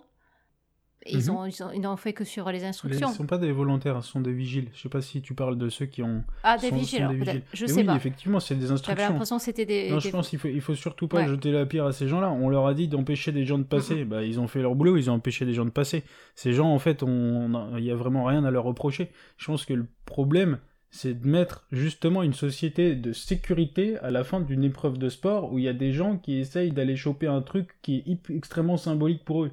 Ça n'a rien à faire là. Oui, en plus, euh, euh, il y a, enfin, il y a un décalage quoi euh, entre donc on fait appel à une société de sécurité qui c'est pas de leur faute. Hein, je pense qu'ils comprennent ah bah pas forcément l'esprit de la course et, et, donc et donc ils se retrouvent à avoir une réaction aussi donc disproportionnée par rapport à l'enjeu de de pas laisser un coureur qui aurait dépassé une barrière horaire quoi. Je pense que les gens se sont même pas rendus compte eux-mêmes de la proportion que que, que ça prenait quoi. Ouais. Aussi, une, autre chose, moi, à laquelle euh, je, pense, je n'ai pas suivi à hein, tout ce qui s'est passé derrière les débats. Euh, donc ça a dû peut-être, ça a dû très certainement être évoqué. Il y, a aussi des, j'imagine, des questions de sécurité. Imagine, ils sont en train de, démonter la ligne, l'arche d'arrivée. Qu'est-ce que ça aurait fait s'il y avait des gars qui étaient passés dessous, qui s'étaient pris quelque chose aussi? Hmm, On peut répondre? Ouais. Bah, ouais. Ouais, ben en fait, je pense que là aussi on parle de de logistique. Tu vois, c'est-à-dire que si, si on veut éviter que les gens ils, se mangent un truc au-dessus de leur tête, ben on les fait passer à côté. C'est bête hein, comme solution, mais tu veux mm. pas qu'ils se mangent un truc, tu lui dis bah écoute, passe là-bas, t'auras pas le droit de passer sous l'arche parce qu'on est en train de virer l'arche. Maintenant, si tu veux, passe de ce côté-là. Tu vois, c'est on leur fait un petit chemin euh, aménagé sur le côté, j'en sais rien. Mais c'est ce que tu as dit en fait. Moi, quand j'ai vu la vidéo et que je me suis dit ça s'excite de suite sur les réseaux en disant c'est pas normal de faire ça, etc. Moi, c'était ces questions-là que je m'étais posées en me disant ouais, bah d'accord, enfin bon, les pauvres gars qui, font, qui mettent les barrières, ils ont eu des, instructions, il y a peut-être des mhm. problèmes de sécurité, etc. Mais comme tu l'as dit, euh, Émir, je suis d'accord avec toi, c'est à ASO de fournir euh, une logistique euh, nécessaire, enfin. pour, pour justement prendre, prendre en charge les personnes qui arrivent après les limites de, de temps. non, mais ça rejoint ce que disait euh, Émir avant, quoi. Rouvrir, l'argument rouvrir la circulation. Mais euh, je suis désolé, enfin, ça reste pour moi des contraintes logistiques qui ne sont pas insurmontables. Et là, quand on propose de, de, mhm. de, de, faire un couloir, euh, un petit couloir là qui permettrait à... C'est vrai qu'en plus, ça concerne pas énormément de personnes, hein, euh, de, de pouvoir euh, terminer dignement, on va dire, leur course, ben moi, je, même ça, je, je, dis, discutons-en. C'est-à-dire ah que, mhm. c'est-à-dire que pour moi, la dignité, c'est même leur permettre d'emprunter le chemin jusqu'à la ligne, le même chemin que les autres. Je ne vois rien d'insurmontable, euh, que ce soit euh, d'un point de vue logistique, d'un point de vue assurance, d'un point de vue, euh, j'en sais rien, moi, ouais, des contraintes qui pourraient être imposées par la ville de Paris. Je ne vois pas de raison de, ne pas discuter de cette possibilité d'ouvrir, pour d'élargir en fait finalement une barrière horaire qui permettrait euh, à tous les coureurs qui sont euh, qui ont leur leur euh, leur dossard pour le marathon de Paris, et eh ben d'aller jusqu'à cette ligne d'arrivée. Ouais, mais ça c'est encore autre chose en fait, parce que quand même il y a une limite de temps sur le marathon de Paris. Alors toi la question. Oui, de fait, oui. Toi tu veux l'enlever cette limite, mais déjà partons sur le bah, fait il y a une, il y a une limite de temps. Ouais, on a vraiment discuté. Mais déjà, euh, il y en a une. Euh, du coup, il y a des gens qui vont arriver en dehors de ces limites. Qu'est-ce qu'on pourrait donner? Enfin, est-ce que vous avez des idées? Toi, Demir, tu parlais de dispositifs de repli. Est-ce que tu as une idée de, ce que pourrait faire ASO pour, euh, pour ces coureurs qui vont pas finir le marathon de, Paris, puisqu'ils sont pas dans les temps, mais quand même leur permettre de, terminer dignement quoi? Tu veux que je réponde? Ouais, toi bah, ou Emir Déjà, regarde, je, je, me permets, hein, Emir. Je vais d'abord, je vais faire une double réponse. Euh, d'abord, j'ai envie de troller un peu en disant euh, qu'au point où, où on en est, je serais presque en train de, de me radicaliser. C'est-à-dire que je souhaiterais presque que, le hors-stade fasse scission avec la FFA et qu'on interdise aux licenciés hein, de participer aux courses hors-stade. Parce qu'il ne faut pas se leurrer, hein, les critiques viennent euh, énormément des licenciés. Je, l'ai vraiment constaté. Parce qu'on est chez nous Parce qu'on est chez nous Et mais oui, attendez, euh, je le répète quasiment à chaque émission, il ne faut pas oublier aussi que des gens comme Spiridon, c'est mon point Spiridon encore, Hein, euh, ont œuvré, euh, énormément œuvré pour sortir le, ce sport des stades. Mhm. Et c'est ce qui fait que euh, ils ont participé à démocratiser bah, notre sport et énormément de gens qui sont qui sont licenciés qui n'étaient n'étaient pas licenciés encore il y a quelques temps ils se sont licenciés ils se sont licenciés récemment peut-être énormément de gens ont bénéficié de cette démocratisation donc je trouve ça hyper ingrat de, de en fait, et, c'est là où je suis pas d'accord avec Emir, c'est que euh, on, les coureurs hors stade, euh, quelques, euh, donc qui sont des gens de tout niveau aussi, ils débarquent pas en fait, ils débarquent pas quoi. Ils sont sur leur terrain aussi quoi, au même titre que tous les autres. Ce que je voudrais dire aussi, c'est que si on parle de solution de repli, eh ben moi, je, proposerais que ASO, par exemple, ou même nous, en tant que passionnés de course à pied, eh bien qu'on s'organise et que les coureurs un peu lents euh, qui se retrouvent à terminer un marathon en plus de 6 heures, on parle pas de 12 heures, on parle pas de 20 heures. Les, derniers du marathon, je sais pas combien, combien de temps. là, tu vois, tu mets une limite. Hein. Mais, mais on, pourra en parler. Non, mais on pourra en parler de limite. On pourra en parler. Mais euh, moi, je propose que, eh bien, que les qu'on dise merci aux bénévoles. La plupart des bénévoles, en tout cas, il y a énormément de bénévoles eh, qui sont dans les premiers kilomètres. Ceux-ci peuvent s'arrêter et rentrer chez eux ou je ne sais pas. Mais je propose que les gens qui les, les, escortent pour euh, terminer le marathon. Et moi, je propose aussi que, ben, qu'en tant que passionné, vous, moi, euh, des gens qui nous écoutent là, et eh ben qu'on s'organise et euh, moi, je termine le marathon, je vais le courir en quelques heures. Et une fois que j'ai terminé, ben, on me laisse, on se met d'accord avec, on se met d'accord avec ASO et on me laisse aller chercher les derniers, les escorter, les aider moi, je propose ça, en fait. Moi, je propose, en fait, un peu d'humanité, en fait, tout simplement, quoi. Il bah, y a rien de... C'est pas social, hein, ce que je viens de dire. C'est juste des choses normales, basiques. Enfin, attends... Euh... enfin, franchement, quand on, quand on y réfléchit euh, de, de, façon... Euh, ah bah, humaine on est, ou juste essentielle dans le sens enfin essentiel dans l'essence quoi foutre une barrière euh, dans la gueule à quelqu'un euh, au bout de 6 heures un marathon mais c'est c'est insensé, c'est... J'aimerais bien quand même avoir, j'aimerais bien quand même avoir l'avis d'Emir sur les possibilités de, de dispositifs de repli. Ok. Euh, par rapport à un dispositif de repli, quelque chose qui me paraît pas très très compliqué à mettre en œuvre, c'est euh, si on veut vraiment pas, euh, si on peut pas faire passer la ligne telle qu'elle est, faire créer un petit couloir avec des barrières par exemple qui emprunteraient éventuellement le trottoir même si c'est pas tout à fait le code de la route et qu'on peut pas s'approprier un trottoir, euh, admettons, hein, euh, je pense vraiment que ça dérangerait vraiment pas grand monde et qu'au contraire ça serait un, ça serait une opportunité pour les passants.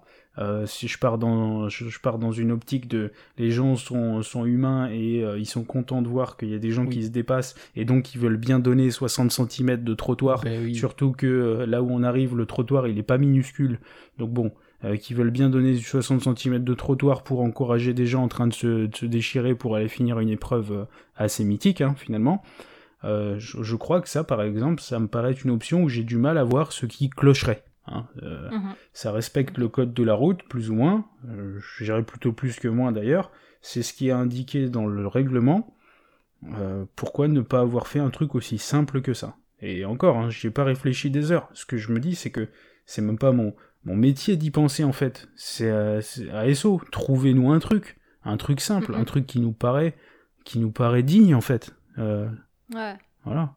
Après, je, si je me souviens bien, pardon, juste j'ajoute une chose pour ceux qui sont très curieux, euh, qui voudront aller voir. Si vous avez l'idée d'aller visionner sur YouTube la vidéo de courir intelligent en question, euh, je pense qu'il a fait pas mal de propositions de dispositifs dans sa description que j'avais lu mais je m'en rappelle plus. Donc euh, voilà, ceux qui seront très intéressés, ils iront voir. On est d'accord que c'est quand même euh, de la part de ASO, ils ont vendu leur dossard. Certes, il y a une limite horaire, mais c'était à eux de réfléchir à quelque chose de. Bien sûr que c'est à eux. Pour, pour, c'est à eux de réfléchir, c'est pas à nous d'y réfléchir, et on est d'accord que leur façon de faire était quand même pas normale. Mais justement, euh, ASO euh, aurait communiqué. J'ai pas vu, euh, j'ai pas, j'ai pas eu la confirmation. J'ai juste eu un copier-coller d'un texte qu'ils auraient publié quelque part. ASO a pris conscience un peu de l'inhumanité ou de la violence un peu de, des images. Donc euh, c'est pour ça qu'il faut remercier euh, Courir Intelligent euh, d'avoir d'avoir montré ce qui s'est passé. Et ils ont promis donc de réfléchir à des solutions de façon à permettre aux, gens bah, de terminer dignement. Après, voilà, il faut voir. Hein. Peut-être que ça se conclura par des, par de nouvelles contraintes. Donc voilà, il, il faut voir. Et, et franchement, euh, j'invite les gens qui sont euh, intéressés euh, par cette question bah de, de, rentrer, pourquoi pas, en contact avec ASO pour faire des propositions. Mhm. Et en tout cas, on suivra, on suivra ça. Ok, bon alors là, on va, on va reparler de... Puisqu'on l'a abordé, donc le marathon de Paris a une limite horaire de 6 heures. David, tu dis, ouais, ils doivent quand même finir. On peut-être pas s'ils font 12 heures. Alors, enfin, moi, c'est un peu bah contradictoire. Bah, j'ai pas dit, peut-être pas s'ils font 12 heures. hein. Non, non, j'ai dit, j'ai dit, on ne parle pas de gens qui terminent le marathon en 12 heures. Voilà. Parce que, si tu veux, euh, dans euh, l'argumentaire euh, des, des personnes qui trouvent que, que on a bien fait de mettre des barrières, euh, bon, peut-être pas avec autant de violence, quoi, mais que, euh, que il faut des- à tout prix des barrières, et 6 heures, ces personnes prennent des exemples euh, caricaturaux, quoi. Euh, donc, tu parles tout le temps de, de Jean-Yves ou de, ou de Monique ou de Micheline qui, qui terminent en 20 heures le marathon. Mais euh, ces personnes n'existent pas, hein, je veux dire, elles n'existent pas. Mais ça pourrait Donc, en fait, dévier à ça. Ça pourrait Ça pourrait dévier là-dessus si on n'avait pas de limite Eh ben écoute, aussi. eh ben, eh ben, et si Peut-être, quelqu'un je sais pas. euh, et si quelqu'un termine le marathon en 12, en 12, en 12 heures, quoi Enfin, moi, je... Ça me pose Oui, pas de problème, quoi. Après, tu es d'accord qu'il y a, il y a, euh, le marathon de Paris, règlement. il y a un règlement, il y a 6 heures. Ouais. C'est, moi, pour moi, c'est normal que du coup, les personnes qui ne, qui ne respectent pas cet horaire ne finissent pas de la même manière, que, ne, ne soient pas récompensées, entre guillemets, de la même manière mais- que les autres, quand même. Mais moi, j'ai rien, que, j'ai rien contre le fait qu'on ne les mettrait pas dans le classement ou qu'on leur redonnerait pas de médaille, ou, etc. ouais. Moi, c'est juste franchir la ligne, c'est-à-dire euh, conclure le défi euh, qui, qui se sont fixés. Il y a des règles, je suis bien d'accord. Mais pour moi, les règles, c'est aussi fait pour être discuté. C'est. Parce que si on peut plus les discuter, c'est quelque part, c'est un peu la fin de la démocratie, c'est la, fin du progrès, quoi. C'est la fin du progrès. Donc, des, règles, elles sont là pour être discutées. Discu- discutons-en, quoi. Et donc, on- il y a des propositions qui sont, qui sont sur la table. On fait des propositions. Il y a un- une, une barrière horaire qui, pour moi, est stupide euh, à 6 heures. Euh, s'il faut, s'il faut décider que, qu'on la mette plutôt à 8 heures ou 10 heures, etc., ben, pourquoi pas, discutons-en, quoi. Mais ne disons pas, ah, c'est le règlement, quoi. Point, c'est le règlement. Bah non, mais c'est le règlement, mais il y a un peu de souplesse, peut-être. Je crois que c'est au marathon de New York où, euh, où les gens, euh, justement, sont, sont, sont pas classés, euh, mais ils peuvent terminer, quoi. Et ils terminent, tu vois des, des images de gens qui terminent dans le noir, tu vois, enfin, c'est, Ouais, mais il y a quand même une limite horaire aussi. hein. Enfin, mais il y a une, ouais, mais il y a une limite horaire. Mais si tu veux, il y a des, quand même des gens qui sont, qui, qu'on autorise à terminer avant, euh, enfin après la limite, euh, la limite. C'est-à-dire bah, qu'il y ait juste une petite souplesse, quoi. Comme dans toutes les règles, il y a, a l'esprit, la lettre, Euh, et je pense qu'il faut savoir aussi à un moment donné se dire, ok, il y a sept coureurs, j'en sais rien, je sais pas combien de coureurs, c'est sûrement plus que ça, mais sept coureurs qui sont encore sur le parcours, qui n'ont pas terminé, et ben on, va se débrouiller pour que cette poignée de coureurs ben, puisse terminer dignement et, et, et voilà, et ça ne doit pas faire tout un foin, quoi. En plus de ça, euh, je veux dire, euh, s'il y a des personnes qui finissent en 8 heures, 12 heures, 20 heures le marathon, mais mêlez-vous de votre cul, quoi. Enfin, sérieusement, euh, moi, ça, j'y vois aucun, aucun problème, quoi. Et Myrthe, tu en penses quoi, ça, de, de mettre des barrières horaires sur des marathons? Bah, en fait, moi, j'ai l'impression que ça me choque moins que David qu'il y en ait. Euh, Enfin, je, je, je me vois pas faire, euh, enfin, de demander une révolution et, et faire en sorte que, que voilà, qu'on laisse courir euh, des gens, je sais rien, en 10 heures, hein, j'exagère, mais voilà, Mhm. le fait Pourquoi que, bah, Qu'est-ce que ça, qu'est-ce, En fait, quoi ça ça, me- te dérangerait? ça me Est-ce que dérange ça pas te plus dérangerait? que ça, mais je comprends qu'il y a un minimum de, en fait, on va dire que, le, un- on maintient un dispositif en place euh, pour euh, une grande, euh, un- on va dire un nombre de personnes euh, quand, il- quand y a encore des, des personnes dans ce cas-là. Si, si par exemple il reste des cas unitaires de gens qui sont encore là, mettons, euh, on va dire, euh, je sais pas, au bout de 9 heures ou j'en sais rien, mettons qu'ils soient 3, quoi, 3 ou 4, Mhm. je pense que là, tu vois, il faut, euh, il faut, enfin, il faut, il faut pas. Hein, ça, tu peux juste les laisser évoluer avec le code de la route, hein, comme indiqué dans le règlement, et puis voilà, ils iront où ils veulent. Le fait que on les, on aille les chercher en quelque sorte pour soit les mettre dans des camions, euh, en gros, je te ramène à l'arrivée ou je te ramène où tu veux, ou soit, j'en sais rien, les accompagner ou ne serait-ce que aller leur dire, euh, euh, maintenant tu termines par toi-même ça, ça me choquerait pas quoi en gros. Tu vois autrement dit qu'on qu'ils aient un traitement où on, spécifique à ces gens-là où on leur dit ok là vous êtes vraiment euh, très très loin des Vous clous êtes plus dans la Euh, course. comme vous êtes très très loin des clous euh, le dispositif en gros dégradé pour les non finishers il est même plus en place tu vois enfin à la rigueur qu'il y ait des graduations ça me, ça me choquerait pas parce que ça m'a l'air d'être une certaine forme de prise en charge déjà Oui, enfin, c'est une prise en charge euh, vraiment par défaut. C'est-à-dire que tu, tu, tu, tu exclus pas non plus le fait qu'on démonte tout et qu'il n'y ait plus visuellement euh, de cette ligne d'arrivée, quoi, quelque part. On pourrait tout enlever. Ah oui, non, mais à la, à la rigueur, ouais, c'est, à là, euh, évolue complètement au code de la route. Moi, je me dis, pourquoi pas, ça marcherait aussi. Ouais, mais bon, tu vois, par exemple, si, si, dans le, si dans le marathon de Paris, on se retrouvait avec, je sais pas moi, euh, 20% de coureurs qui s'inscrivent et qui décident, ou qui ont le niveau, j'en sais rien, de courir le marathon en... Allez, on va pas faire trop de provoques, on va dire en 10 heures, quoi. Bah, dans ce cas-là, c'est évident qu'il faut les prendre en charge Voilà. de manière complète. Merci. Parce qu'il y a assez de monde. Maintenant, si, si euh, et, et en fait, c'est à l'organisateur de savoir que dans l'épreuve qu'il organise, il y a X% de personnes qui vont correspondre à ce cas-là, et donc de prévoir un dispositif pour ces gens-là. Maintenant, quand, il en reste que, j'en sais rien, 0,002%, à la rigueur, tu peux te dire que pour vous, euh, ce sera ça, ou pour vous, en gros, je prends plus en charge, en gros, t'auras plus d'eau à l'arrivée, t'auras plus ci, t'auras plus ça. Ça, ça me choque pas, par exemple. Non, mais tu vois, quand même, ça paraît si peu compliqué en fait de, bah, bloquer euh, une rue, une avenue ou bloquer euh, la fin d'un parcours quelques heures en plus quoi. C'est franchement euh, il y a des dans la vie il y a des choses vraiment beaucoup plus complexes quoi. Ouais, ouais, non, mais ça, je suis d'accord avec David, toi. le mais problème, c'est que Pardon, Mardi. Tu peux pas. tu- Ouais. Enfin, je sais pas, moi je. Mais tu peux pas, mais si tu peux Tu, aussi. tu peux, quoi. mais en fait, Tu tu peux Non, pas, mais tu attends. peux pas. Mais, Mais si euh, tu non, laisses- tu si peux tu- pas, c'est un choix. Tu ne peux pas, c'est un choix. C'est un choix. Si, C'est un choix. tais-toi. Mais, tu Bon, ne dis oui. pas, tu ne peux pas. Tu Ah. ne dis pas. Non, Tant mais tu Margie, sais pas ce que je vais dire. Je veux dire, tu sais pas ce Tu que ne je peux vais pas dire. tu ne peux pas. Et tu vois, enfin, moi je, je devance et, et je tu dis, ne sais pas, tu ne lis pas dans disent, mes tu pensées. ne peux pas les. Non, mais je reprends ce que je. Bah, je ne lis pas dans tes pensées, c'est sûr, mais là, je vais reprendre ce que disent les gens. Tu ne peux pas laisser 20 heures, machin. Mais. Non, c'est pas ce que je voulais dire. C'est pas tu ne peux Moi- Mais je sais, je sais, je sais. Non. Mais moi, je réponds à ça et je dis, mais tu ne peux pas. Non, c'est un choix. Il faut pas C'est un ne choix, mais pas. je suis d'accord avec toi.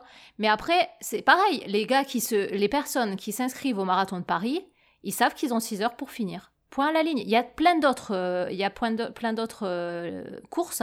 Le règlement, c'est le règlement, donc on, on peut plus le discuter. Mais non, là, mais c'est pas ça. Mais certes, qu'on prévoit un dispositif derrière, mais tu peux pas dire on, on laisse le marathon de Paris ouvert indéfiniment, quoi. C'est pas possible. Ça veut dire quoi? Ça veut dire des gens, n'importe qui, se dira bah tiens, il y a le marathon de Paris ce matin, je vais aller le faire, quoi. Bah ouais, pourquoi pas? S'ils ont envie, pourquoi pas? Qu'est-ce que ça pose comme problème? Pourquoi euh, Quel problème ça te pose à toi? Quel problème ça pose aux athlètes? Quel- Même aux athlètes euh, très forts? On salit le marathon? Non, c'est pas ça. On enlève aussi un symbole Non, de la quoi? Course à pied parce que finir un marathon, c'est pas, c'est pas anodin quand même. Mais les, ces gens terminent le marathon en, en- je veux dire, on va prendre un coureur exagérément lent. Euh, on va dire, on- je vais, je vais grossir le trait puisqu'il faut quoi. Euh, le, ces gens terminent le marathon en 14 heures. Mais euh, ce n'est évidemment pas pareil que celui qui termine le marathon en moins de 3 heures.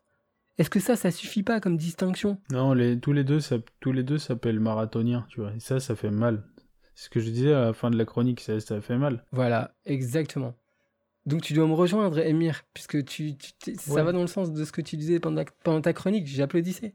Là où je, suis- je, je, je mets une petite nuance par rapport à toi, c'est que je me dis, je veux bien comprendre qu'au bout d'un moment, on veuille se dire, allez, je j'admets plus les coureurs à partir du moment où il en reste qu'un micro pourcentage. Ça, je veux bien comprendre. hein, je- je- ça me va, en gros, c'est mon avis. hein. Ça me va. J'entends, j'entends. Euh, ma- maintenant, ce qui me va pas, c'est euh, de justifier. C'est pas ce que tu fais, Mardi, hein, je l'ai bien compris, mais c'est de justifier par le fait qu'il y avait un règlement qui a été signé avant, le fait qu'on puisse faire n'importe quoi au-delà de ce règlement. Autrement dit, qu'on puisse mettre une baffe à un coureur parce que ça y est, il a dépassé 6 heures et qu'il avait signé, tu vois. Ça, c'est inadmissible. Et les, les gens euh, avec qui j'ai pu discuter euh, sur les réseaux sociaux, euh, lorsque j'ai commencé à réagir sur le sujet, à qui j'ai dit je trouve que c'est inadmissible de faire ça et la première chose qu'ils m'ont dit c'est bah ouais mais ils ont signé pour ça moi je moi je trouve j'avais envie de me dire mais attends on est des humains ou on n'est pas des bordels d'humains quoi au bout d'un moment? Mais moi, je, je dis pas que. Je dis juste que. Un, éven- un événement sportif, un marathon d'autant plus, euh, s'il y a des limites horaires, je sais pas, je suis sûre et certaine qu'il y a d'autres marathons où il n'y a pas de limite et, euh, et les gens ils peuvent se dire tiens, je vais faire un marathon et prendre tout le temps qu'ils veulent. Mais il y a certains. Oui, il y a alors certains. Mais très bien, c'est très bien.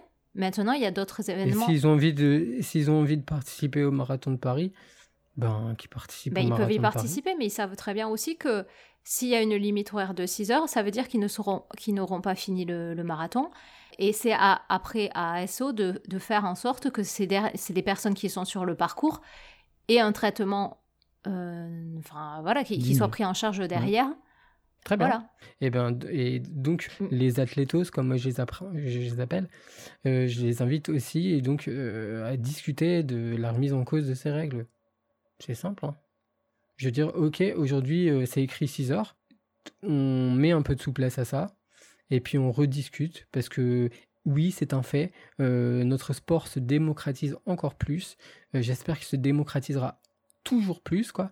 Et si ça doit passer par euh, l'intégration de coureurs plus lents, enfin très lents, j'allais dire, parce que de toute façon, même par rapport à il y a 30 ans, etc., euh, oui, il y a plus de, coureurs et il y a plus de personnes qui terminent au-delà de 4 heures, etc. Mais, eh ben, euh, eh ben faisons-le, quoi. Enfin, intégrons ces gens et prenons les dispositions qu'il faut, qu'il faut, quoi. D'accord. Au moins discutons-en quoi. C'est ça. Mais le fait, de toute façon, le fait d'en parler, ce qui est sûr, c'est qu'on fait avancer le, on fait avancer le, ce sport en fait. On fait, on fait avancer la démocratisation de ce sport rien que par le fait d'en parler là et rien que par cette vidéo qui, est sortie, qui a fait, qui a créé toutes ces discussions.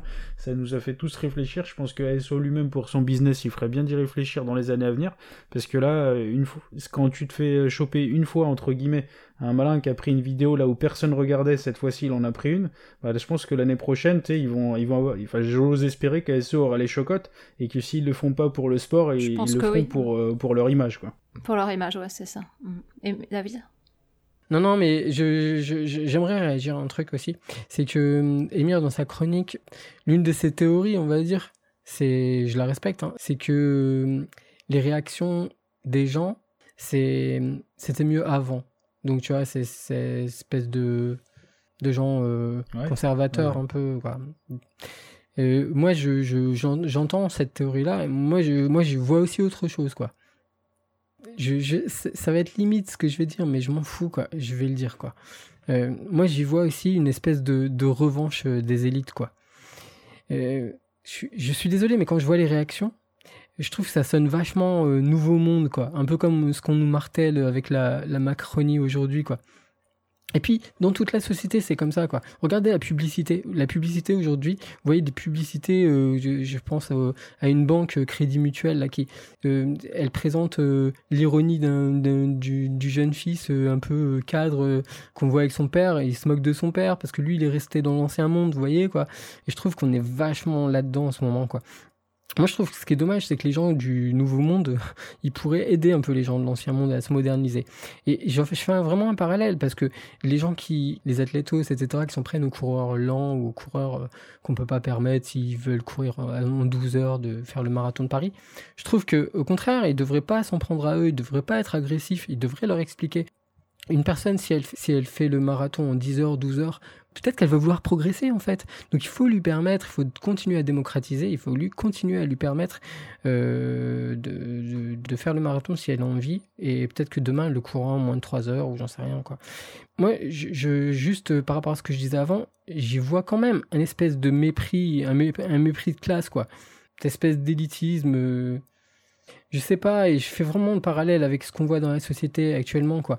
Je par, par exemple, à l'aide-soignante qui se plaint de ses conditions de travail, euh, on, on, on, va même plus lui dire qu'on va étudier sa situation, tu vois. On, va lui dire, il faut que vous me compreniez, euh, madame, c'est une vision micro que vous avez là, mais, mais il faut raisonner de façon macroéconomique. C'est le même manque d'humanisme. C'est vraiment révélateur de notre société aujourd'hui. Et, et, je, et, je, et je sais que c'est un parallèle limite que je fais là, mais je, je, je crois que c'est pas du tout innocent en fait. Le, cynisme des personnes qui ont réagi en disant ouais euh, euh, Micheline, Micheline avec ses 12 heures, euh, ça va, elle banalise le, le, le, machin.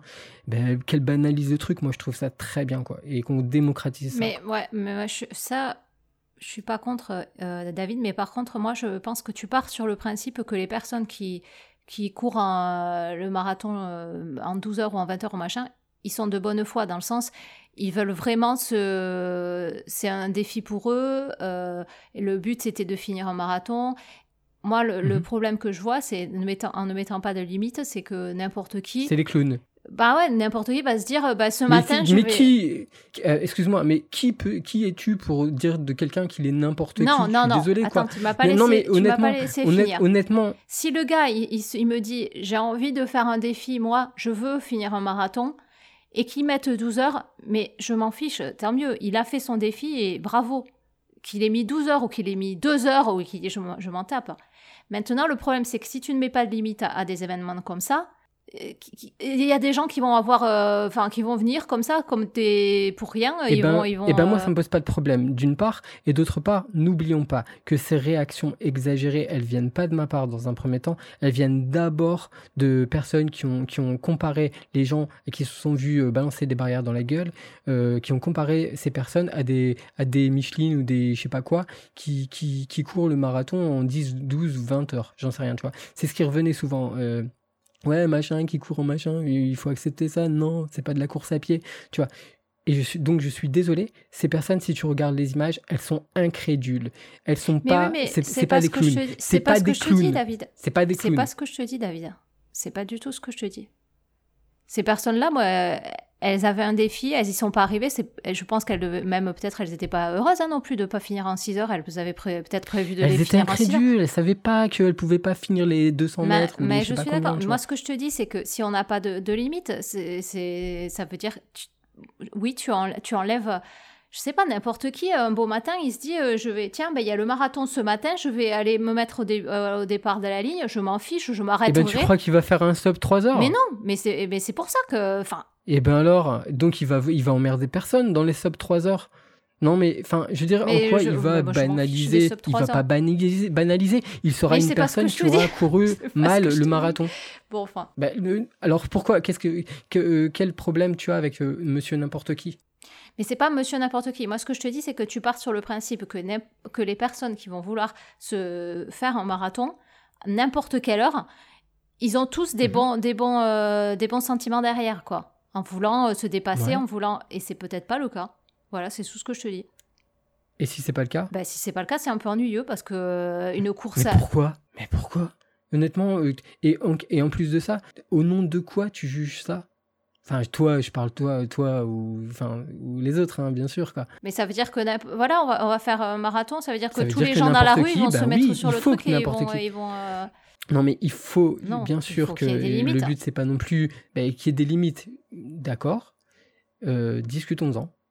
Et ne nous, ne nous arrêtons pas aux limites qui sont actuellement, de- pour ma part, je trouve, euh, un peu trop restrictives. Ouais, enfin, bon. On va, on va Mais conclure. je suis désolé, encore une fois, le euh, monsieur n'importe qui, euh, s'il il prépare, euh, s'il prépare mal son premier marathon. Mais tu vois, tu dis qu'il le prépare. hein. Voilà, c'est ça mon truc. euh, Non, mais David. non, je n'ai pas dit ça, j'ai dit le contraire. Il a- n'y a, personne qui se lève un matin en disant euh, ce matin il y a le marathon de Paris, je le fais. C'est Bah, pas possible. rien. Peut-être si, si c'est pas- ouvert à tout le monde Mais comme non, c'est pas possible. bah, pourquoi Mais. Eh ben, eh ben, eh ben, si c'est ouvert à tout le monde, qu'il le fasse. S'il a 24 heures, s'il a 48 heures, si on n'a pas mis limite, le gars, bon, tranquille, quoi. Voilà, et il fera pas le marathon. Bah oui, qu'on donne des dossards à tout le monde même. Et ben, que- il fera, il terminera son marathon en plus de, en plus de 10 heures, plus de 15 heures, j'en sais rien. Et puis, ben, il sera un finisher euh, très très lent. Et puis, il aura ce statut-là. Il, euh, il ne, il ne volera pas le statut de celui qui a euh, couru le marathon en moins de 3 heures, qui est une performance qui, qui est très symbolique.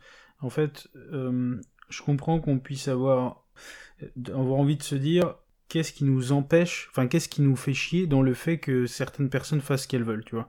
Mais le truc, c'est que là où je peux me faire, euh, je peux me contredire moi-même, c'est que euh, tout ça, ça, pas. ça, com- comment? Fais-le pas. Si, je, je vais le faire un tout petit peu, c'est que tout ça, je veux bien entendre que ça a une, une limite.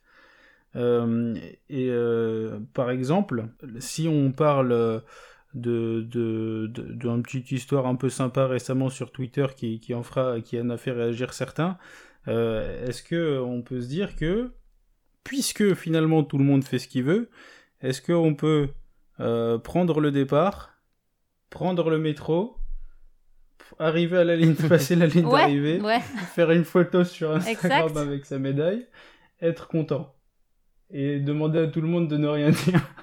tu vois voilà, est-ce que, non, est-ce que pas demander à finalement- tout le monde, quoi. Est-ce que finalement on peut se dire Ouais. que chacun fait ce qu'il veut Qu'est-ce que t'en finalement penses, David, de Tu ça que je te dise Hein Puisque chacun fait ce qu'il veut dans ta monde. Elle a payé, elle a payé la, la fille. hein, Ouais, ouais, elle a triché, pas du mais tout. elle a payé. Voilà, ça me met pas du tout en difficulté. Je veux dire, euh, euh, la personne, la personne, euh, elle, elle te demande pas de, de, de ne rien dire, quoi. Tu vois, si tu as envie de te plaindre de ça, tu le fais. Pour ma part, moi, ce que j'en pense, parce que des tricheurs, j'en ai vu même dans ma dans la course à laquelle j'ai participé ce week-end. Mais je suis pas allé la balancer, quoi. Je veux dire, je m'en fous. Oui, quoi. mais c'est non, mais en même temps, c'est pareil pour moi. Pardon, je donne juste mon avis quand même. Je sais- personnellement, je m'en tape. Mais très clairement, ça me dérange pas. Si elle a envie de tricher, elle triche. J'ai aucun souci avec ça. Mais en, en gros, je voilà, ce que je voulais dire, c'est qu'il y a quand même un peu euh, une euh, une limite pour certains que je peux comprendre à chacun fait ce qu'il veut. Il y, en a qui voilà, qui euh, Mm. qui sont par exemple contre la triche, tu vois, je, je suppose, et que ça dérange. Je peux plus comprendre ça déjà que. Bah oui, mais ça, c'est évident. Là, on parle de On valeur. vit pas dans une dans un anarchie quand Bah même. non, bah euh, pourquoi pas. Mais on, on- on- Non, arrête, hein, on va pas commencer. Ouais, j'aime bien. tous, on a quand même un socle commun avec des valeurs. Je pense qu'il y a une énorme, j'ai- c'est pas ce que tu as dit, hein, je sais, mais il y a une énorme différence entre une personne qui va terminer le marathon en mettant énormément de temps et une personne qui va employer des, des moyens qui sont euh, moralement euh, pas très estimables, on C'est va autre dire. chose. Ouais. Donc, donc euh, c'est pour ça que je suis pas trop en difficulté avec cet exemple-là, mais même s'il me fait sourire. Oui, non, mais de toute façon, euh, de toute façon, cet exemple, je, je l'ai posé là juste pour euh, pour finir sur une note amusante, mais clairement, il y a trop de différences. euh, puis bon, voilà, bref, c'est euh, c'est très très discutable ce que je viens de faire. mais- c'est pas grave, j'avais envie de le faire. On est là pour s'amuser. Voilà. Ok, moi, moi je vais conclure et puis je ne veux plus avoir euh, aucune, euh, aucune coupure de David. moi je pense qu'il y a assez de courses en France pour y trouver chacun ce qu'on recherche. Des courses pour la compétition avec un temps limite, des courses pour un défi personnel avec aucun temps de limite, des courses pour le fun avec Mud Day, Color Run et compagnie. Donc voilà, chacun trouve, euh, trouvera de quoi se faire plaisir. Est-ce qu'on a le droit de courir le mud day finalement? C'est vraiment. Est-ce qu'on a le droit? Bah, Je sais pas. de Demande à David. J'étudie la question, je vous rends mon verdict euh, dans quelques jours. Ok. Bien, les bonitos, nous espérons que vous aurez passé un bon moment en notre compagnie. Même si nous avons peut-être été la cause de quelques envolées lyriques de votre part, seul dans votre voiture, ou que votre séance running bien planifiée ne s'est pas passée comme prévu pour cause d'étouffement à l'écoute des arguments de l'un d'entre nous. Alors au lieu de garder tout ça pour vous, n'hésitez pas à venir en discuter avec nous sur les réseaux sociaux, Twitter, Facebook, YouTube. D'ailleurs, euh, nous voulons vous dire que nous euh, allons créer une plateforme de discussion euh, sur Discord très prochainement. Donc là-bas, on pourra s'écharper en toute liberté. Donc à voir. En plus, on pourra utiliser euh, également Discord pour faire des parties de Fortnite. Ah oui Non, ceci est interdit, les bonitos, ceci est interdit. Je couperai au montage. J'ai autre chose. Parce qu'on pourra, on pourra se servir de Discord pour poster nos meilleures photos d'ampoules aux pieds. Ouais, ça je suis d'accord. C'est bon ça. Bien. Bah écoutez, Emir, David, bon, je vous aime toujours quand même. hein. Je vous dis à, Oui, à la prochaine fois. à plus. Allez, belle journée, bonne nuit, bon run ou attention aux voitures si vous êtes en vélo. À très bientôt les bonitos. À Salut. plus, ciao